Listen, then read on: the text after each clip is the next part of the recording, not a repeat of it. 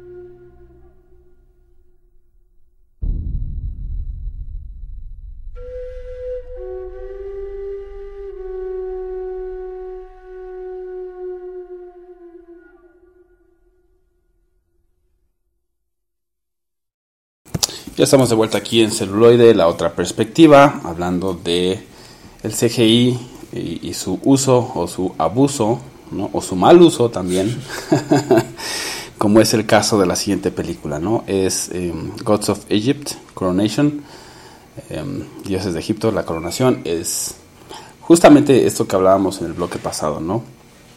Eh, tratar de contar por un lado algo fantástico, que no está mal, hacerlo vaya con el uso de CGI, pero es el abuso, no es como, ok, lo voy a recargar todo el peso en ello, ya lo hemos mencionado, por eso decía al inicio del programa, lo, lo hemos mencionado antes en programas anteriores, vaya, porque, este, pues es algo que es muy notorio de repente, o sea, cuando tienes una historia como más redonda, un poco más desarrollada, pues puedes usar el CGI y ok, añade ¿no? valor a, a, esta película, pero cuando no tienes un arco tan bueno y le añades CGI hasta por las orejas, pues entonces se nota más que estás de alguna manera tratando de ocultar algo, es lo que a mí me da la sensación. Y eso es justo Ghost of Egypt, esa sensación, la historia es débil, o sea, es buena en ciertos sentidos, como que va bien y de repente...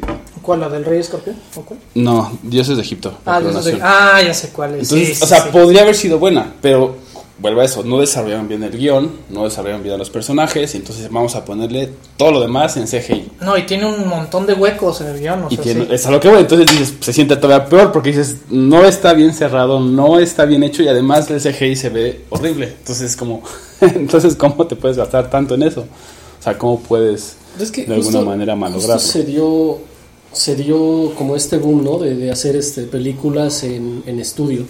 O sea, dejar de meter como varios, este, varias locaciones externas, ¿no? Y hacerlo todo en estudio, creo yo, a partir de 300, ¿no? Que fue como uno de los más grandes experimentos, ¿no? Que salió medianamente bien, ¿no? O sea, sí, sí se llega a notar que es un trabajo totalmente de estudio, pero como primera experimentación, digamos, es, es muy bueno, salió muy bien. A partir de eso se empiezan a hacer como muchísimo más películas en ese estilo. O sea, güey, no me voy a ir a locaciones de África y tal, si es que puedo hacerlo todo en Desde el estudio. un estudio con un green o con un blue screen, ¿no? Entonces, pero eh, bien, bien dices, ¿no? O sea, igual eh, creo que a 300 lo acompaña una historia muy, muy chida y que básicamente los, los elementos que se meten de CGI son buenos. ¿Por qué? Porque los contiene la, la historia, ¿no? Es de vamos a darnos madrazos, va. Digo, hay, hay también algunos errores. A mí, a mí me, no sabes cómo me choca ver las escenas de pelea actualmente y ver que el maldito suelo no se llena de sangre. ¿Por qué? Porque todo está hecho en, en CGI, ¿no? Y sale muchísima sangre, pero jamás el suelo lo vas a ver eh, Manchado. Manchado. Entonces, Y no se resbalan ni nada. es bastante raro. Pero Sí, sí, sí. pero creo que eh, está muy bien acompañado, por ejemplo, 300, cosa que no sucede con eh, Dioses de Egipto, aunque eh, sí también concuerdo con que pudo haber sido... Sí, buena- prometía, buena prometía. O película. sea, Es que si, hubiera tenido sí. otro tratamiento, porque creo que fue el mismo grupo de producción que hizo la de. La de Guerra de Titanes. Mm, Mm. ¿No? O sea, dijo, vamos a hacer los griegos, que también Guerra de Titanes. La primera es así como. "Eh". Sí, pasa de panzazo, Sí, pasa de panzazo. Ajá. La segunda dices, güey, ¿qué acabo de ver? Así de cabrón, o sea, en lugar de mejorar, te regresaste. sí, Sí, y justo pensé ahorita en 300 que, que mencionabas, Hugo, pues es el tema de que también tiene como todo esto visualmente, ¿no? O sea, ya, ya lo tiene desarrollado porque viene de una novela gráfica, entonces es un poco más fácil decir, este es el feeling que tienes, ¿no? Se lo puedes transmitir a todo el equipo, ¿no? De la producción. Sí. En cambio, cuando solamente bueno, tienes de un postproducción, ¿no? Porque justamente También. todo ese tipo de cosas se Sí, hacen claro. Después de... después sí. de. Sí, pero en cualquiera de los casos, vaya, tienes todo esto ya armado, pero cuando no lo tienes, y es- no es que esté bien o mal, pero vaya, si dices, lo voy a, a soportar con CGI, pues no es la mejor opción, y justo es eso, empieza bien, y entonces te decepciona, y hay veces que dices, meh, no sé si de seguirla viendo, y hay veces que no la sigues viendo, ¿no? Entonces, pues este es uno de los casos donde es el abuso y el mal uso también de, del CGI, ¿no? Entonces, pero bueno, pues este, nos vamos a dejar también con algo del soundtrack de Dioses de Egipto, la coronación y volvemos más con volvemos con más de celuloide la otra perspectiva.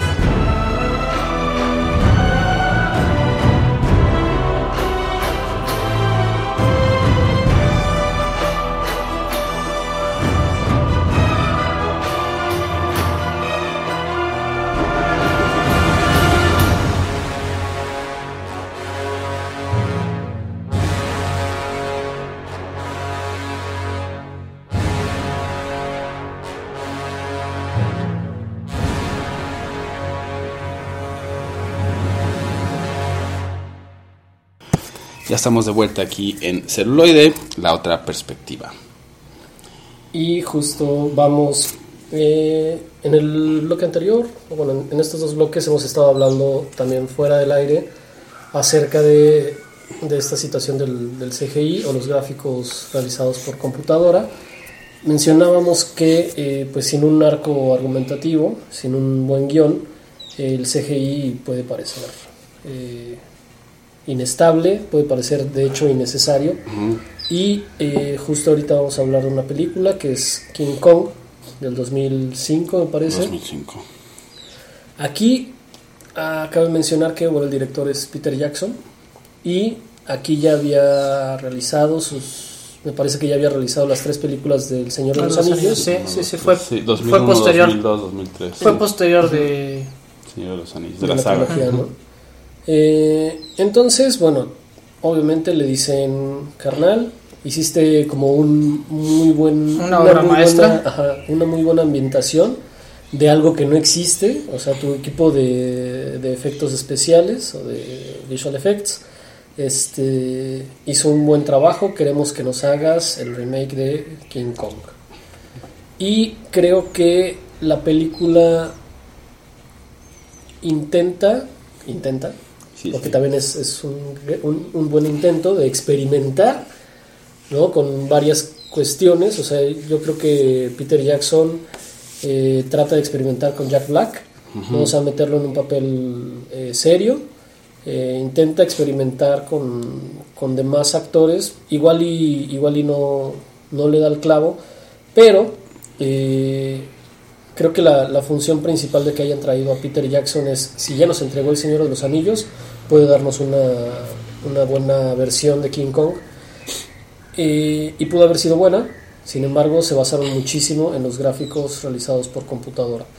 Y no lo digo solamente en, por ejemplo, en el personaje de Kong o incluso la, la batalla de los dinosaurios, que a mí me parece genial, Sí, bastante, bastante bueno. O sea, esa Ajá. parte creo que es como el epítome de la película. Así sí lo vemos Sí, sí, sí. fríamente. ¿sí? Pero, por ejemplo, le, le intentaron meter muchísima paja eh, con, eh, digo, si la, si la han visto lo- los, escuchas, espero no, no spoilerles un poco, pero hay una, hay una, este, hay una escena en la cual eh, unos dinosaurios, me parece que son diplodocus, eh, bueno, estos de, de Sí, cuello sí, sí. larguísimo, ¿no? Este salen en estampida, ¿no? Porque los vienen correteando y etcétera, así como en el Rey León, ¿no? Así salen en estampida, pero son dinosaurios En lugar de niños. ajá, y se ven irreales, o sea, se ven irreales. E- ese es, esos son como algunos momentos de paja que, que es lo que Que además no dicen nada en la trama. O sea, es como- Pero cuando ves al King Kong rompiéndole a los tiranosaurios Rex... Sí, por supuesto, el o hocico. sea, ajá. Literal, literalmente es romperles el hocico. sí, sí, sí, o sí sea... se ve impactante. Sí. Sobre todo en pantalla grande. O sea, Sí, también eso, ¿no? En la tele, eh, pero en pantalla Pero grande. ahí, ahí yo ya estaba viendo el King Kong contra Godzilla. Ay, ojalá. Ojalá y le salga bien, ¿no? Ajá, ojalá y le salga bien. Sí, sí, sí. Porque de que lo hagan yo creo que igual y sí. O sea, te- Pues de hecho ya está preparada, no, no con los que hicieron la de Peter Jackson, sino los que hicieron el Con- remake de Godzilla. Godzilla. La, Ok, la- la, la- última, la, la- más la- reciente. ajá. Sí, claro. Esa con la de con- Kong Rey. De la calavera. Sí, sí, sí, sí, a eso me refiero. Ahí ya tiene un poco más de sentido. Se ven, se ven bien. Las animaciones se ven bien. A pesar de que están basadas, o sea, las películas están muy basadas en CGI, le salió bastante bien. ¿no? Eh, con, con este, Isla Calavera y la última de Godzilla, que no sé cómo se llama. Rey de los monstruos, no sé qué. Ujú, El rey de los monstruos que pelea contra la, la monarca, algo así, no, no recuerdo muy bien. Sí. Acabo de ver justo, pero Sí, sí. acabo de ver. Y este lo, lo extraño, ¿no? También es que como que le, sí le dieron mucha importancia a ciertas escenas y a otras tantas que a lo mejor hubiera valido la pena supervisarlas de una mejor manera, eh, pues Las las dejaron. a un lado. Y me refiero a las tomas de, eh, de la ciudad. O sea, hay tomas de la ciudad, por ejemplo, cuando Kong está encima del, del Empire State, eh, toda la parte de atrás, el compositing de la parte de atrás se ve extraño, o sea, se ve rarísimo. Siendo que el Empire State y, y Kong se ven muy bien, ¿no? Ujú. La batalla contra los, los aviones, etcétera. La se icónica. muy- ajá, se Sí, ve sí, sí. muy, muy padre. Todo el compositing de atrás Se ve de las... raro. Ajá. Incluso en tomas como muy neutrales, ¿no? Hay, hay como cuando, cuando ponen el teatro, me parece, cuando vemos que está el teatro donde se va a presentar Kong, la... Vaya, no era, no era muy difícil. Creo yo que, que se hicieron una muy buena escena de, de cómo Kong peleaba contra los tiranosaurios Claro. pudieron haber eh, supervisado mejor ese tipo de tomas, que era nada más el emplazamiento de aquí está el teatro, este, esta es la ciudad de, de Nueva York en tales años y listo, ¿no? Se acabó. Pero se, ve, se ven extrañas. eh, Sí, como que hicieron darle un detalle o demasiados detalles a lo que a lo mejor no, no lo necesitaba y entonces terminan como así teniendo... por, por una parte está esto que dices, ¿no? O sea, que es lo que yo llamo paja. O sea, pusieron, quisieron meter detalles que, Que no. ni al Que caso. no valía no la sumaban, pena, o sea, no ¿no? sumaban al proyecto. que nada más rellenaban tiempo pantalla. Exactamente. Y hay algunas otras, ¿no? Que pudieron haber supervisado mejor. Ujú. Cuidado, Eh, cuidado más los detalles. Exacto. Sí, sí, sí. Sí, y pues bueno, o sea, en ese sentido, o sea, sabemos que Peter Jackson es una es, es un director que le gustan muchos los detalles. Y experimentar también. experimentar, ¿no? sí, O sea, claro. Pues justo hablamos ya de él también eh, en varias ocasiones, ¿no? Como Sí, de su hecho, ahí hay un- trabajo. De- con la sangre, ajá. con, o sea, con un montón de cosas que, que hemos puesto en la mesa y, y respetamos mucho, creo, en general, pero pues bueno, esta no es una de sus mejores eh, experimentos, películas, ¿no? Y hay que también decirlo. Volvemos a algo que ya también hemos platicado en bastantes ocasiones. Eh, ¿Qué juego? Sí, ¿cuál es el juego de la producción en cada una de las películas? Yo recuerdo eh, que, bueno, estaba Peter Jackson y, y de hecho Guillermo del Toro trabajando en The Hobbit. Y de repente creo que la producción, no sé si fue Warner o este el productor no sé si quiso meter ahí como, como su cuchara. Peter Jackson, la verdad es que a partir de ese momento le dio hueva y nos entrega de Hobbit que no es eh, no le llega ni a los talones al Señor de los Anillos, siendo que es básicamente o tendría que ser básicamente la misma historia, ¿no? Y, y el mismo ritmo, la misma situación. Feeling y todo lo demás. Creo que al momento en el cual eh, la parte de producción quieren eh, meter su cuchara en, en dirección o en el resultado final, pues sucede esto, ¿no? Peter Pues, de Jackson hecho- le da flojera y Pues de hecho ahí Peter Jackson salió al, al quite porque originalmente el director de la trilogía iba a ser Guillermo del Toro, ¿no? Este, pero empezaron a retrasar tanto el proyecto que Guillermo del Toro tuvo que dejar el proyecto porque le estaba Todo lo demás que está haciendo todo lo demás que estaba haciendo, fechas, ¿no? ajá, ya se le estaba complicando en fechas, por eso nada más aparece como co-director en el Hobbit, en la primera, en las otras dos ya no lo mencionan, y yo te puedo asegurar que lo único que terminó supervisando del toro fue toda la parte de los goblins, ¿no? En el Hobbit. O sea, tanto la estética de los goblins como todo lo que pasa en las minas fue lo, lo único que hizo y ya todo lo demás fue Peter Jackson. Y ya dijo, bueno, pues ya, o sea, que son otros 20 millones de dólares en mi cartera, ¿no? O sea, ya les hago las otras dos películas. y veo que puedo medio meter. Ajá. Que me guste, güey. Pues, Ah, y también le dijeron, oye, métete a Legolas, ¿no? Digo, para que jale rating. Rating. Digo, no rating, sino Este, este, oye, taquilla. Como revenue, que me imagino que Legolas tenía los ojos así bien pinches azules, ¿no? Bien penetrantes. Ponle, ponle ahí Acá un color algo, azul. un algo favor. así mutante, Sí, sí, sí. que sería bien chido, que llame la atención. Así de, oye, pero es que Legolas ni siquiera sale en el libro. No importa, tú ponlo. Ponlo los elfos. Todo el mundo quiere eran los elfos, ¿no? Y los elfos son eternos, ¿no? Sí, entonces pues, pon a Entonces- ahí. Y también queremos algo así como interracial inclusivo. Ya sé que se enamora un elfo De un enano. de un enano. Boom. Boom. ¿Sabes qué? Una araña. Gigante, güey. Gigante. No, esa ya está en Sí, de los sí, Anillos. sí, sí, sí, Sí, es cierto. Aunque no sea mecánica. sí. No sabes qué en este caso sería Superman. Sí. ¿Y qué tal si metemos a Superman? Sí, tengo Superman, donde hay una araña y un elfo. Digo, y un hobbit. Y pues bueno, después de cómo la producción puede llegar a meter su cuchara en, En en todo. todo. el productor me está diciendo que vamos a corte musical con algo. Ya, por favor. Algo de la, del soundtrack de mm, King. Kong. King Kong. Y regresamos aquí en celuloide. La otra perspectiva.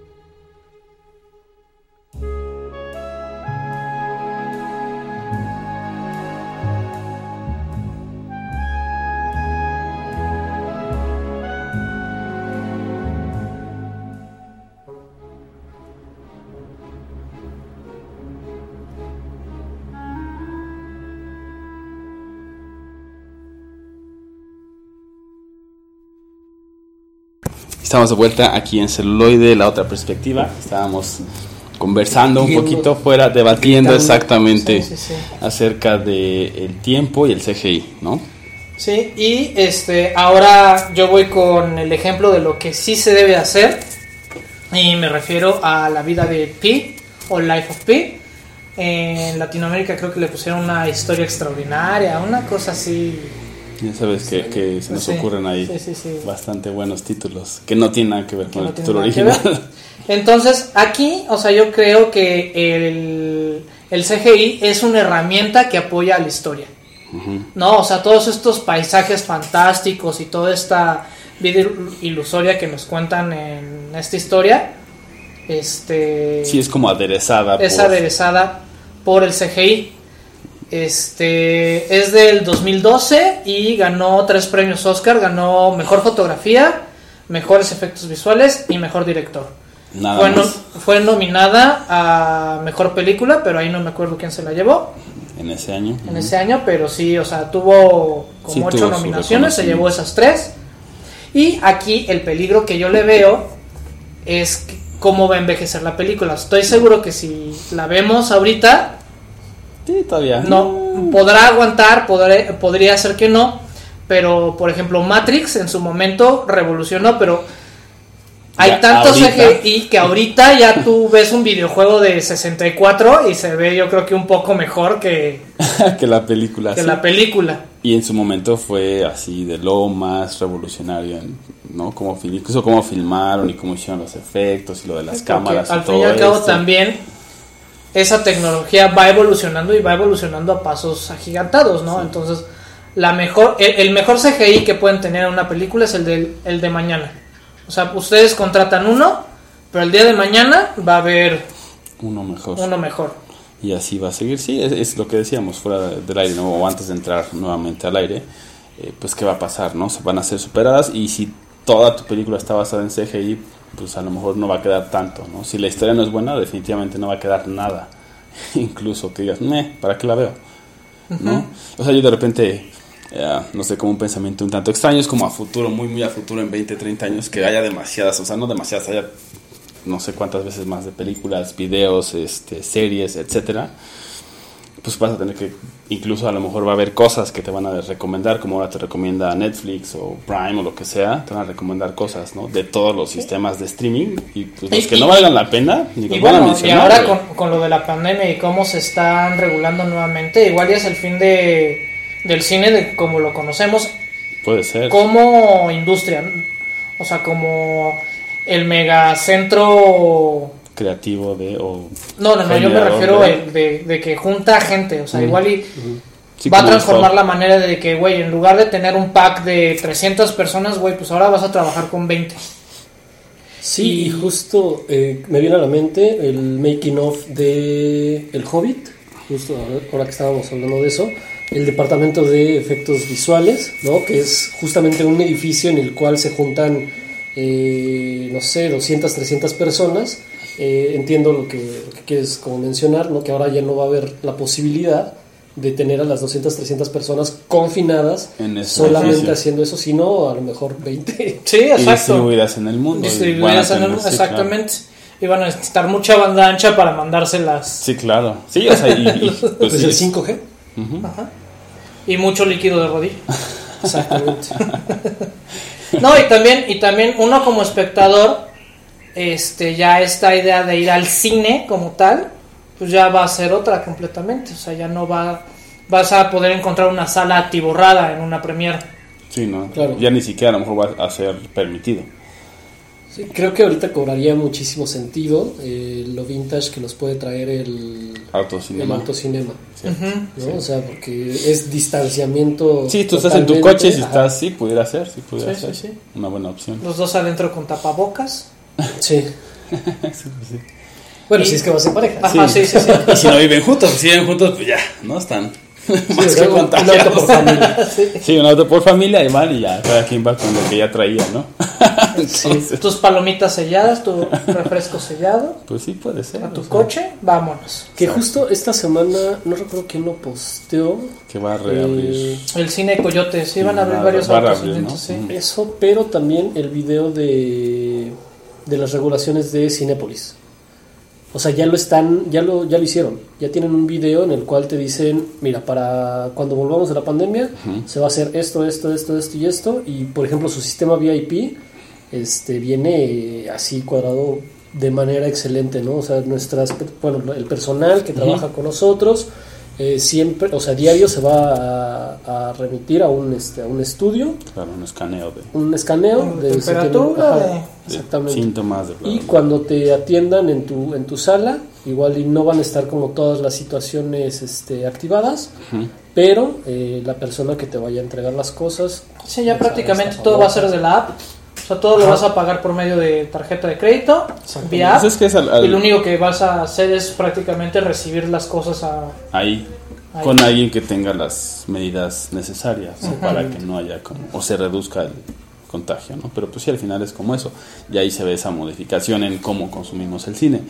Y pues obviamente, incluso eh, hablando de una de las películas que, que a mí me gustó mucho, que es The Gentleman, o sea, la vi yo en el cine y pasaron muy poco tiempo y salió en Netflix. ¿Por qué? Pues por lo mismo de la pandemia. O sea, no podían esperarse tanto en decir, ah, no, deja saco el DVD y el Blu-ray y luego se lo doy al streaming. En ocho sí, meses. sí. No, ahorita es. No, güey, porque si no pierdo. Lo- varo, lo- cabrón. Yo, yo creo que eso es lo que le pasó a la de Unidos. Claro. La sacaron y órale, luego, luego a Prime. Igual lo mismo, como en dos meses. Lo que yo no había visto en ningún momento hasta ahorita por lo que está sucediendo. Entonces sí, sí, al final hay ese, ese cambio de, ¿no? Sí. de cómo se está jugando por, pues obviamente, la medida ¿no? y todo lo que está pasando eh, en el mundo por el COVID. ¿no? Y Entonces, que incluso yo creo que se va a tener que borrar la, la lengua a todos los directores que estaban en contra de, de las plataformas de, de Streaming. streaming. Dale, sí, claro. Porque va a ser la... ¿Dónde vas a distribuir tu trabajo, güey? Claro, güey. O sea, y, y digo, no, Y no- ahora sí, o sea, por primera vez, o sea, y- en teoría los Oscars ya dijeron que por única ocasión, hasta ahorita, Ujú. iban a aceptar películas que hayan sido que- Des- Hechas para streaming. hechas para streaming. Sí, que por eso decían ya se ganó un paso, ¿no? Porque ya Ajá. se reconoció al menos esa producción alternativa, por así decirlo. Entonces Netflix y TikTok son los creadores de la pandemia para, Para que puedan para que puedan Participar entrar en los Oscars. Exacto, y en los de eso a premios. que ganen, Ajá. son dos cosas ¿Por qué no lo pensamos antes? Sí, maldita sea. Sí. ¿Por qué nos fuimos por irnos con Disney? Sí, y justo, bueno, también eh, ya retomando el tema de, de- de este bloque, ¿no? Eh, creo que sí los, los, los CGI, ¿no? El CGI, se tiene que utilizar como una herramienta y se tiene que buscar que sea atemporal, ¿no? Vaya que no tenga caducidad. ¿Por qué? Porque en unos 5 o 10 años se va a ver vieja la película. Yo siento que es algo que es muy rescatable, por ejemplo, en El Señor de los Anillos, que se llegan a ver como cosas extrañas, pero como no se basaron tanto en, en los Sí, efectos especiales, sino más en el, en el guion, en el entorno, en las actuaciones, este... La puedes volver a ver, Ajá, o la sea, puedes volver a pasen ver 10 sin años. que te parezca... Sí. Este, Sí, que te cause muy como esa molestia o te digas, ay, ¿de qué años? Pero incluso Matrix, ¿no? Pues Matrix generó, la primera generó todo un hito, ¿no? Y la puedes ver y dices, "Ah, están, o sea, sí ves los efectos pues, ya de esa época, pero sigues estando interesado por la historia, ¿no? Y por todo lo demás que tiene. Entonces, pues sí, definitivamente sería buscar, o que busquen eso, ¿no? Así es. Pero bueno, vamos ahora con algo de Life of Pi y regresamos aquí en celuloide, la otra perspectiva.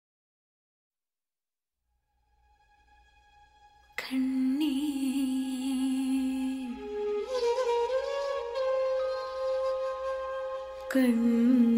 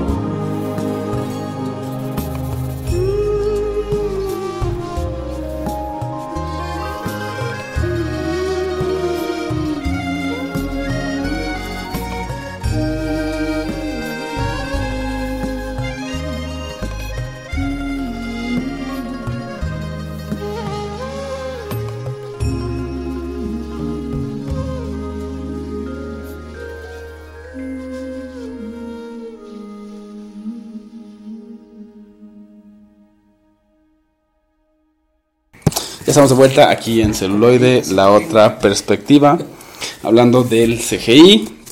Bueno, ahora vamos a otra mala película. Yo elegí dos. Es que es, es un poco lo mismo, o sea, creo que eh, pasa lo mismo que con Dioses de Egipto. Esta es la del Rey Escorpión de 2002. Y también entiendo, los efectos especiales eh, por computadora no estaban tan evolucionados. No, a pesar de que ya estaba, por ejemplo, Matrix y todo eso, pero querían como, pues, intentar, ¿no? Hacer algo distinto. Y lo mismo, ¿no? No le sale y justo estábamos burlándonos un poco de qué tan malos son los efectos en esa película que hay un CGI de, de La Roca, ¿no? De Dwayne Johnson y es, o sea, espantoso, no se parece nada de, de nada, o sea, ni el cuerpo, ni la cara, ni nada. Y es cuando Dwayne Johnson cobraba barato porque salía de extra. Sí, sí. Aquí era de sus primeros como roles eh, Protagónicos. protagónicos. Bueno, y de hecho aquí es antagónico. Sí, porque quién es, es el, rey. Y justo es eso, la historia tiene lo mismo. O sea, creo que tiene un poco más elementos incluso que dioses de Egipto, pero que no terminan de cerrar. O sea, y, o que lo cierran, pues como muy, pues no sé cómo decirlo, como mediocremente, como que no termina de cuajar, vaya. Sí, pero hay de, de mediocridades a mediocridades, porque por ejemplo, una película anterior al Rey Escorpión es La Momia, que también tiene un, un CGI ahí medianamente mal producido, Mm. o sea, porque la verdad es que está muy mal producido, pero volvemos al punto en el cual historia. la historia ¿no? y el guion es Sostiene. que- eh, exactamente, sostiene a, a La Momia, cosa Sí. que no, no sucede con... Que justamente, según yo, esta de Rey Escorpión, si no me equivoco, es como del feeling, y, y, o sea, lo hicieron como un spin Ajá, ¿no? sí, es de, de la momia y, y por eso prometía y tiene, o sea, cuando ves los intros dices, "Meh, se escucha interesante, puede ser una película pues de acción, porque sabes que es de acción y que vamos a eso, pero pues cuando ves a la roca ahí amorfa, pues dices, qué pex, ¿no? O sea, y también no se gastaron un peso, porque justo era, ok, ya vimos que la franquicia de la momia pega, vamos a darle varo y, y sale todo esto y pues no. Entonces, digo, estaría padre que las vieran, ¿no? Este, si no las han visto. Que vayan como comparando justamente esto que estamos mencionando de, de los efectos, que vayan viendo justo eso. O sea, ahorita cómo ven un efecto especial, por ejemplo, y no hemos mencionado otras como Transformers y así, cómo ven los efectos después de Matrix, cómo ven los efectos de Life of Pi. Y justo eso, o sea, cuáles les llaman la atención, cuáles no, y por qué. ¿no? Y cuáles películas dices, ah, sí me acuerdo, o dices, "Mm, pues no sé de cuál película me hablas, porque eso también llega a pasar, ¿no? O sea, ni siquiera me acuerdo de qué era la trama, o sea, tan mala es, ¿no? Entonces, eso, ese es un buen, buen ejercicio para nuestros escuchas, ¿no? Ahorita que estamos viendo este tema de CGI. Pues ahí, o sea, rescatable, eh, como las escenas que no son de CGI, pues son de Pues, Rey Escorpión, ¿no? Fíjate que ahorita estoy, estoy leyendo sobre justamente las normas que... Porque ya muchas producciones van a volver a, a reactivarse, Ajá. ¿no? Muchas Sí, sí, sí. Este, producciones que quedaron a medias por lo mismo de la pandemia. Y dentro de las normas están contemplando que ahora todas Todo las escenas-. Todas las, sí, sí, sí, no, no, no. Todas las escenas de sexo que puede haber en una película sean hechas por CGI o que se eliminen del guion. Demolition Man, allá vamos. Exacto. Eh, el mundo Sí, de Demolition Man, allá Sí, vamos. vamos, estamos a, a, a tres de, de los caracoles. Sí, sí. No puede ser. No, por favor. Sí, lo que decíamos, va a cambiar el juego. Que tanto, pues bueno, ahí está, ¿no? O sea, son las reglas y pues va a estar, va a estar interesante, o sea, porque creo que, o sea, el sexo es como uno de los temas como muy recurrentes de muchas películas, en mayor o menor grado, obviamente, pero está extremo, ¿no? O sea, y Sí, sobre todo sí, si no le sale, o sea, si, si sale algo así como el gorogoro, bueno, el, es- este, el rey escorpión, la roca mutante, pues ahora imagínense dos cuerpos Sí, mal sí, hechos, sí. ¿y qué es eso? Sí, que ¿Sí igual- vieron Team América? Los títeres de... Sí, Pero no. aquí, híjole, es que aquí también es, es tener injerencia ¿no? en el trabajo del director. ¿no? Porque imagínate, el director de repente dice, ok, escena de sexo, ¿qué quiero mostrar? ¿no? O sea, o quiero mostrar este, solamente detalles, solamente las manos, solamente los brazos, o quiero mostrar un, un, este, un long shot. ¿no? un long shot en el cual este, se ve toda la maldita escena. Este, Ahí va a ser eh, lo raro. ¿Por qué? Porque ahí están infiriendo, ¿no? más bien están este, interfiriendo, Sí. están interfiriendo con el trabajo del director. Porque básicamente le están diciendo, güey, esto ya no lo vas a tener, o sea, ya no le puedes poner esta escena. Entonces ahí pierde, puede perder muchísimo ritmo una película, Claro. este, Sí, sí. o puede perder muchísimo el feeling de la película. Sí, pues ahorita me vino a la mente Mulholland Drive, ¿no? O sea, quita las escenas de sexo y sí le añaden un chingo y por eso las pusieron y por eso son así. Y te quitan a ti como espectador la frustración que sienten uno y el otro y en los momentos que están juntos son los momentos de sexo. Entonces tú lo entiendes y lo ves y lo vives y cómo intentan llevar así sus relaciones, quita eso y cómo cuenta la historia. Entonces tienes que ir por otro camino totalmente distinto, ¿no? Y sí, o sea, estoy, estoy completamente de acuerdo. O sea, va a cambiar muy cabrón cómo se hagan las películas, especialmente las de, o sea, como ese estilo, estilo como de drama, como más psicológicas o que tiene más que ver con los humanos. Porque pues sí, las fantásticas, eh, pues, Sí, pues de por sí a lo mejor, a lo mejor sí. se, ve feo, a lo mejor sale y no importa, pero en las que sí son humanos, pues así que pedo, o sea, hay humanos y de repente, Así si decides hacerlo, el CGI, ¿no? Y, mm, se va a sentir raro de primera instancia. Y si no te sale, pues peor, ¿no? O, por ejemplo, lo nos podemos ir a, a este Secreto en la Montaña, Exacto. También. ¿no? O sea, es como, es un drama. y- y- Sí, sí, sí. o sea, y voy a tener que hacer todas esas escenas en CGI, ¿por qué? Sí, así mejor no la filmo. Porque- claro. sí. es que, es que va a llegar a ese grado, güey. Busca otro director, güey. Ajá. O busco otro director, o no la filmo, o, o, o sea, esa historia sí, no sí, va a existir. O dame otro guion, sí, claro. Ajá. Sí, sí, sí, definitivamente. Noticias este, choqueantes Choqueante, sí. para todo el elenco de celuloide. Y pues bueno, después de este shock, vamos Disney, con. por favor, darnos la vacuna. y contratan. Y Contrátanos. Y este, después de este shock segiesco sexual, No, por favor. No, por favor, no lo hagan. vamos con algo de este El Rey Escorpión y regresamos con más celuloide, la otra perspectiva.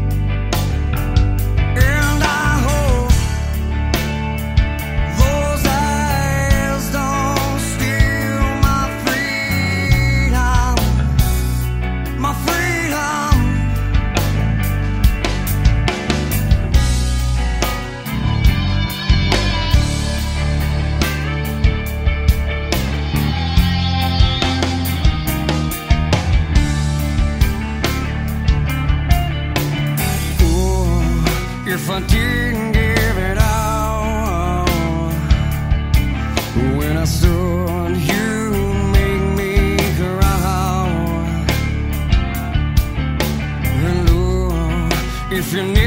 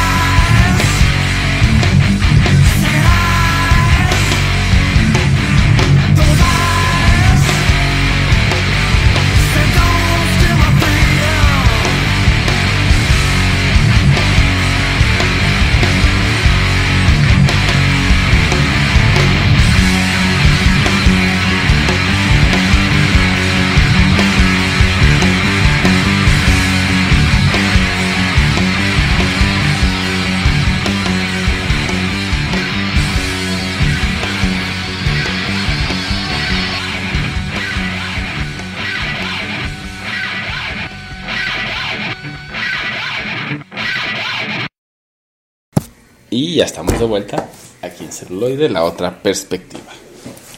Eh, vamos con la última película de este su podcast preferido, predilecto. Y la verdad es que me costó un poco de trabajo el, el Elegir. escoger, elegir eh, una de las peores películas de CGI que, que he visto en, eh, en mi vida. Eh, estuve decidiendo entre eh, Linterna Verde, que Es fue muy mala. que, o sea, que es muy mala y que de hecho fue precisamente muy criticada por el, el uso del CGI, porque eh, lo utilizaron incluso hasta en el antifaz de, pues, del personaje, Sí, sí, sí. ¿no? Eh, que muy bien pudieron haber hecho, no sé, algo parecido a lo de Batman y Robin, ¿no? Que a Robin le pusieron un, un antifaz eh, Y maquillaje. Y maquillaje, ¿no? Pero en este Pues sí. caso lo hicieron totalmente en gráficos de computadora y hay muchísimas otras cosas por, la cual, eh, por las cuales esta película es, es mala. Es todavía más mala que Linterna Verde. No, pero hay, hay otra que, hay- que es mucho más mala. ¿no? Cats. Cats. Ah, bueno, sí, No, no Cats. visto Cats. Es que, lo- E- esa, esa aberración, no, yo creo que. es que justo lo que decir dijo que he visto, entonces por eso dije, ah, ok, como sí. no la he visto, no la sí, considero, güey. sí, exactamente. Yo sí, lo que sí, vi, sí. No mames, es malísimo. Y por eso se quejaron, raro, por eso los actores Es que- dijeron, es que no mames, yo no participé casi, casi, ¿no? Está muy raro el CGI en Cats, güey, O sea, Justo también quería qué tocar, mal trippy, güey. quería tocar ese tema precisamente, ¿no? Porque, eh, pues por ejemplo, este Ryan Reynolds ha salido a decir, ¿no? Y hasta se ha burlado incluso en, la- en las películas de Deadpool, Deadpool, se ha burlado Hasta de su... en Pikachu, donde es. Solo una voz. Solo una voz.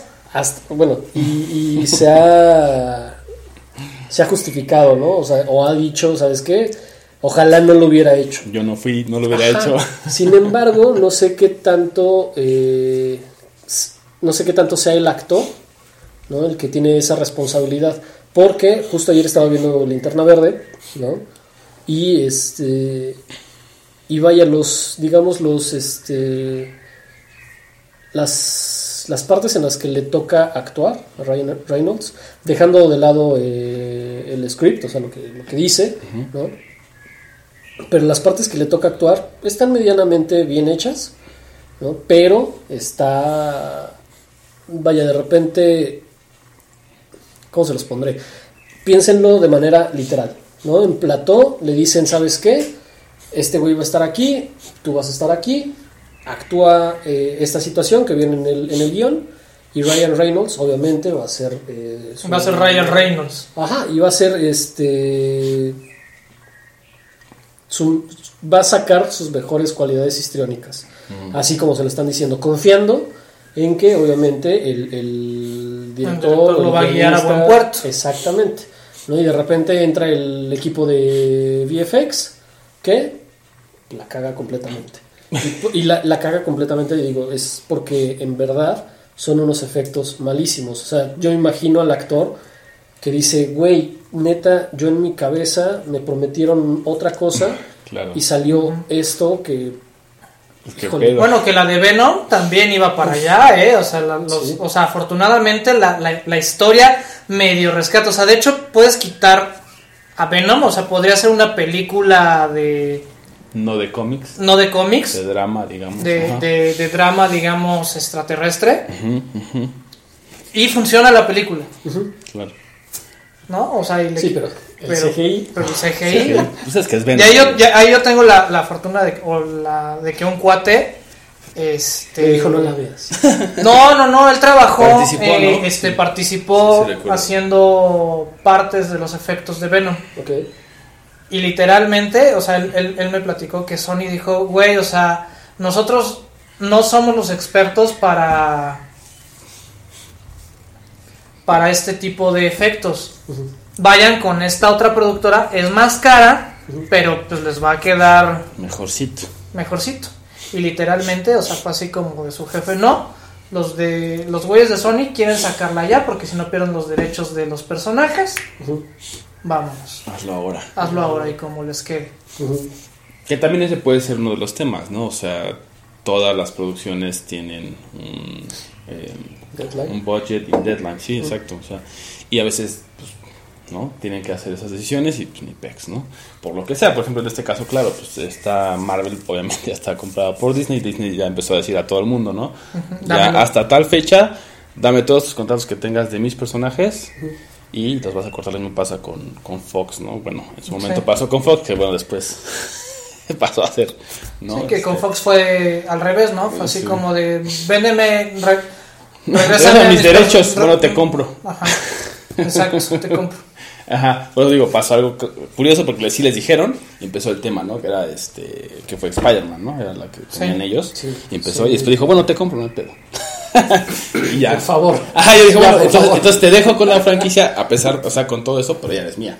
Sí, No, sí, por eso siguen sacando como la franquicia de Spider-Man exactamente. con Fox, No, con Sony. con Sony, no con Fox, Sí. ¿no? No, es Sony. fue. Bueno, ahí yo recuerdo que estaba Fox, pero bueno, No. Sí, Fox tenía regresó X-Men.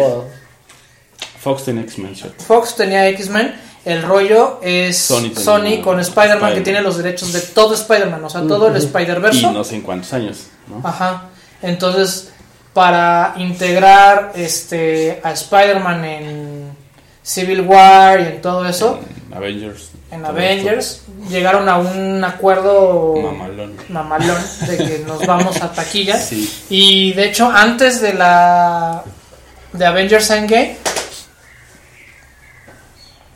iban a terminar ese, ese acuerdo. Y Tom Holland fue el que prácticamente entró al quite para que la, re- la renegociación fuera más provechosa para Sony y él, él seguir con el personaje y siguieran con el universo unificado. Entonces prácticamente todas las apariciones de Spider-Man en el universo Marvel van con lana para Sony. Sí. Y poco a poco Sony va a ir perdiendo sus derechos de los demás personajes de... Del, como de Spider-Man. Ajá, por eso van a sacar la de Morbius. Por eso sacaron Venom. Moebius, sí, sí. Sí, claro. Sí, pues es, también es interesante cómo, cómo se hicieron estas negociaciones, ¿no? Ya nos decíamos del tema de CGI, pero bueno, Ajá. estuvo, estuvo En otra ocasión les voy a hablar acerca de cómo hacer un presupuesto para... Para que les alcance para su CGI bien y no sí. todos estos temas que Sí. pueden hacer que sea muy malo. Y así a lo mejor salvar una, una película que puede haber estado muy bien contada, como también hemos visto. O sea, no es que haya sido el peor guion del mundo, no, porque a lo mejor eso podemos hacer ese programa, ¿no? Los peores guiones que sí, tú los lees y dices, ok, pues el director pues tiene que llenar todos los huecos, ¿no? Y eso ya es algo distinto a cuando es, sí está un guion desarrollado, o más o menos, pero llenan los huecos con CGI. Ah, bueno, entonces ¿cuál era la película peor que Linterna Verde? Cats y Linterna Verde. Estoy hablando de The Fog, el 2005, La Niebla, que es un remake de una película de John Carpenter y precisamente 82. del, ajá, del 82. Justo eh, quiero hacer esa comparación, ¿no? El cómo una el, el ingresar eh, al ahí se va un, un formato CGI le da en la torre eh, a una película, ¿no? Eh, para John Carpenter, vaya, cuando, cuando ves la película, ya sea en el canal 5, en DVD, en, Donde la veas. sí, donde la veas, eh, es muy buena. Y digo, a lo mejor no tiene como la mejor calificación en, en Rotten Tomatoes. Rotten Tomatoes, en IMDB, en cualquier plataforma de, de películas, pero es muy buena la película, ¿no? Te, te causa terror, en ese momento te causa terror, incluso puedes decir, actualmente, si puedes decir, güey, no manches, los ojos rojos de los monos están muy raros, ajá, pero son efectos especiales, no son este, no son CGI, hay que tener en cuenta que todo era eh, pues realizado digamos de manera análoga, sin ni- ninguna ayuda, ¿no? sin ninguna herramienta este, digital. Eh, incluso la, la niebla eh, pues estaba hecha con, con formatos análogos, no sé si con hielo seco, Con ¿no? con alguna otra o- tecnología, ajá, pero, con todas máquinas. esas ¿no? cosas, sí, sí, sí. Eh, y bueno, eh, hacen el remake de The Fog en el 2005. El caso es que aparte de utilizar de manera muy, muy mala el CGI, eh, ¿y por qué lo digo de manera muy mala? Porque incluso en una situación en la cual puedes eh, precisamente emplear una máquina para hacer niebla, ¿no? En cuadros muy cerrados, Eh, o sea que no, vaya, que no es, no es que tengas que llenar un bosque de niebla. Sí, claro. ¿no? En cuadros muy cerrados no pueden hacer un buen manejo del CGI, ¿no? Y la niebla que, que aparece, eh, no sé, en- incluso váyanse al, nada más a ver el trailer de la, de la película, porque la verdad es que no la recomiendo. Esta sí no, Sí, recomiendo con el puro trailer, quédense. Sí, o sea, eh, hay una escena en la cual eh, se supone que va una, una chica en un carro, eh, va precisamente... eh, eh, En el bosque. no, Manejando. no, va, va manejando, pero va, va dejando atrás la niebla. Es, Ah, o sea, la ok. viene persiguiendo, es, Sí, sí, sí. va escapando, Escapan- de la, escapando, de la sí, niebla. Y la niebla va entrando por, la, por los conductos de aire. ¿no? Esa, esa formita que tiene la, la niebla cuando va entrando Ya es me lo imagino, ya me lo imagino, visto, pero ya me imagino. Así todo feo, que dices, ¿qué es eso? güey? Así, ni, ser- ni serpientes en el avión, ¿no? Y, Sharknado. no, bueno, al menos esa es como de culto, ¿no? sí, sí. Pero, Ha tenido eh, cinco, güey. sí, sí, sí. pero por lo cual es o la catalogo peor que eh, que Linterna Verde es porque incluso creo que el cast, o sea, va, más allá, ¿no? Todos los errores van más allá que solamente el CGI. El cast que hicieron es pésimo y, eh, y las actuaciones son pésimas. El cast tiene eh, a un Tom Welling que viene de, de Smallville, ¿no? viene de ser un héroe y pasa a ser eh, un personaje en una película de acción que básicamente no le queda. ¿no? Entonces el cast Porque es muy no sabe malo. cómo interpretar, ¿no? Exactamente.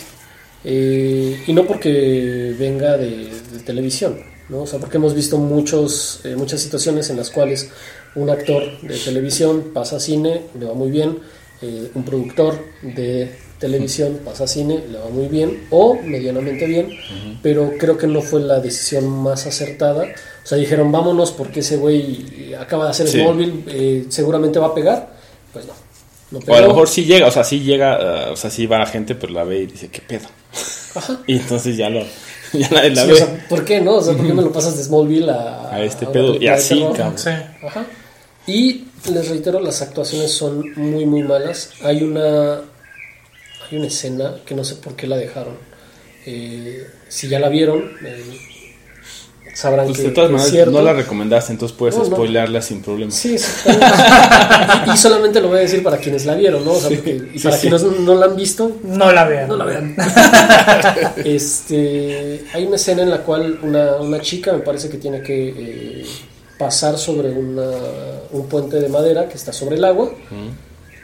Es rarísimo el cómo lleva el celular y ves cómo, cómo lo tira. O sea, cómo ella lo avienta al agua y, y ¡ah! ¡Se me cayó mi celular! Yo, yo sé que ahorita lo- los escuchas no, no podrán Verla, interpretar sí, lo, sí, que, sí. lo que lo que Sí, pues se ve muy falso, o sea, como, ay, se me cayó, lo aventé, ¿no? ¿Qué? Exactamente, o sea, no se ve como si le hubiera caído el celular, Sí, no sino se ve que ella misma lo, lo avienta. Entonces es. es absurdo, güey, sí, es absurdo. Sí, sí. y así de, no, repetimos esa toma 57 veces. Esa fue la mejor, güey, no. Imagínate la peor, güey. No, no, clank, ¿no? Estira todo el brazo. Que se vea más natural. Y la avientan así con toda la mano. No tendrás algo así como pop. Que también es otro tema del CGI, o sea, las actuaciones, ¿no? Porque estás actuando contra nada, ¿no? ¿Estás de acuerdo? Por ejemplo, Sí, si- sí, si sí, el, reto, el reto actoral es. Es fuerte. Es fuerte. Porque te tienes que creer como que el de Braille, por así decirlo. Por ejemplo, ustedes ven a Marvel cuando están haciendo detrás de cámaras de las peleas, pues no hay nada.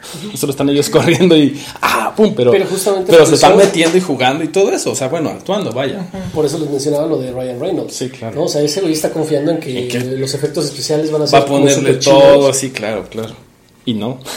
Sí, o sea, bueno, yo, yo me estoy imaginando una de esas, ¿no? El, el- cuando le dice, bueno, en el guion, ¿no? Me imagino, linterna verde pone un escudo, ¿no? O golpea con un, no sé, con un destello de luz. Y al momento en que lo pasaron a efectos visuales es, golpea con un puño gigantesco, es como, ¡pum! Es- ¿Qué? ¿Qué? ¿Por? ¿Por qué? Digo, me, me lo estoy imaginando Sí, de esa sí, manera, sí, ¿no? sí, sí. Y el, el actor confía en eso. Sí, claro. Eh, y en ese caso, ¿no? Todos lo- los personajes de, de Avengers seguramente confiaron de igual manera en su equipo de, de efectos visuales. Y bueno, pues ahí está el muy buen El resultado. resultado, claro. ¿no? Y acá digo, por eso lo menciono, porque esas actuaciones son eso, o sea, de repente es como actúas Sí, con claro. una niebla que no está. ¿no? Y pone una cara que es más falsa, ¿no? Es así de, ok. Y tú le pones la niebla, pero se ve horrible, o sea, es como, aunque la niebla hubiera estado bien en CGI, la O sigue estando mal. No, pues le, le intenté, así ponle voluntad, mija, la verdad. Así, échale, Incluso- échale ganas. Incluso puede, puede ir el error hasta, hasta en series de fotografía, ¿no? Porque eh, si nos, vaya, para que nos entiendan un poquito eh, los escuchas, cuando se tiene, digamos, niebla o nieve, ¿no? Hay un ambiente bastante, bastante blanco, ¿no? Que obviamente eh, rebota en, nuestra, en, en el rostro del personaje, eh, tiene que rebotar en blanco, ¿no? En este caso, en, en- en la niebla, de repente, eh, o sea, hay niebla blanca Y rebota en otro. y rebota en azul o rebota en, Es en mágica, amarillo. güey. Entonces es, es extraño, hasta en ese caso Sí, y entonces muy mal. no compras la ficción. O sea, tu sí, mismo cerebro llega y dice, dice, me. Sí, ya, o sea, Porque cuando, tu cerebro compra la ficción, al contrario, dices, güey, qué bien. Sí, sí, sí. Sí, claro. Esto quiere decir o lo que sea, sí lo justifica y cuando no es como, ¡pum! te desconecta y ya. Y ya ni sientes terror, ni sientes Ni una película, ni, ni la disfrutas, ni siquiera llega a ser una película palomera. Sí, eso, eso es cierto. Eso creo que, que pasa también mucho. Y pues bueno, ahora vamos con algo de la niebla y regresamos con las recomendaciones aquí en celuloide, la otra perspectiva.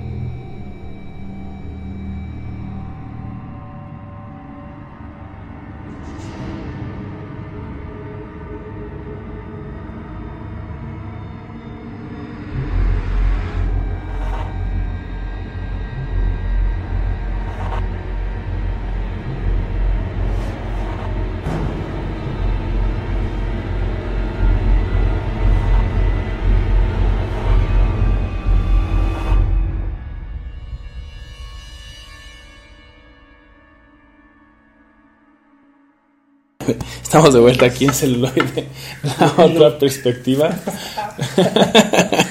Estamos aquí este, debatiendo entre la selección de recomendaciones que tenemos para ustedes. Entonces, eh, como les he dicho, dejaré que ustedes vayan primero con sus recomendaciones. Yo les voy a recomendar una película que a mí me gusta mucho, pero es mala. Y tiene un equilibrio decente entre CGI y efectos prácticos. Ok. Y me refiero a Salomon Kane. Es Sí. una aventura. Pudo haber llegado a ser cine de culto por los orígenes del personaje, que es el mismo creador de Conan. El mismo escritor que escribió las ajá, Conan, bueno, y otras historias. Ajá, y sí. otras historias. Pero, pero, pero, el montaje Sí, no, no termina. no de- termina de convencer. Sí, sí, concuerdo. Pero a mí me gustó. Sí, es como esos eh, amores, como al. eh, de aficionado, Sí. vaya, como al- a lo que hay alrededor. Ajá, al, al- Pero, al- pues, al sí. mundo. Exacto. Sí. Es como, es como cuando te gusta una chica, pero hay algo que no termina de, De comprar. cuachar. Así, Ay, pero es que tiene los dientes chuecos. Ay, no importa. güey. Ok. Tiene, tiene otras cualidades. Tiene casualidad. Ok, eh, por mi parte les recomiendo eh, Tron Legacy. Eh, es una película que yo esperé durante bastante, bastante tiempo, ¿no? desde que la, la conocí. Eh, vi, o sea, me, me refiero desde que, desde que la, la conocí, o sea, porque no, no había visto eh, la original de Tron. De repente me dicen, güey, tienes Tienes que ver esta película que va a salir dentro de seis meses. ¿no? Vi el trailer, me pareció como súper chido. Y precisamente eh, como esta cuestión tecnológica y de CGI fue la que me llamó la atención para eh, ver Tron Legacy. Y después de haber visto Tron Legacy, vi la, la original de, de Tron. Tron. ¿no? Eh, la verdad es que no es una película que tenga muy buen guion. Sin embargo, y justo hablábamos de eso, Balam a lo mejor este, entrará un poquito más a detalle de ello, pero hay cosas que, siendo fantásticas, ¿no? Eh, no podríamos llevarlas al plano de lo real y por tanto se puede jugar mucho con el CGI. ¿no? Que en ¿Qué este caso, ajá, en este caso es lo que se realiza con Tron, ¿no? O sea, se, se debrayan sin dejar de lado también los efectos eh, Prácticos. exacto, eh, visuales. Por ejemplo, los trajes que están hechos, o sea, no son digitales, ¿no? Sí, no son no pasa lo de sí. lo de linterna verde. Que todo es exacto. Es un vestuario, ¿no? En el cual también tuvieron que ver cómo meterle las luces, cómo hacer esto y cómo manejar la fotografía, Claro. porque pues tu traje está brillando. Brillando. Entonces, cómo manejar eh, el rebote de, de la fotografía. La luz y que se perciba, Ajá, claro. acompañado de el CGI en un ambiente este Fantástico. bueno. fantástico, sí. Sí, o sea, desconocido, ¿no? O sea, que no hay que no hay plano real de, de Contra qué comparar, ¿no? También hablábamos que te rompe la ilusión, ¿no? Cuando todo esto te desconecta, pues no, pero en el caso de que sí se logra, este, pues sí, dices, ok, te compras, es fantasía, ok, vamos a explorar este, esta fantasía, ¿no? Y bueno, también hablábamos eh, fuera del aire, pues la que yo recomiendo es Inception, ¿no? Que también es, eh, usa eh, los, el CGI bien para contar esa parte, ¿no? Estamos dentro de la mente o el subconsciente de alguien, entonces no hay una realidad tangible como la que tenemos, sin embargo se parece, ¿no? Entonces puede jugar con eso y creo que le salió bastante, bastante bien. Y la misma historia, pues incluso los personajes son muy, o sea, muy bien construidos y te, te llaman, ¿no? O sea, eso creo que también soporta mucho y hace que el CGI, pues obviamente quede como la cereza encima del pastel. Bueno, pues esta fue una emisión más de celuloide. Yo soy Roberto Uribe. El recurrente Hugo Sinache. Y yo soy Balan Mendoza, gracias. Y hasta la próxima.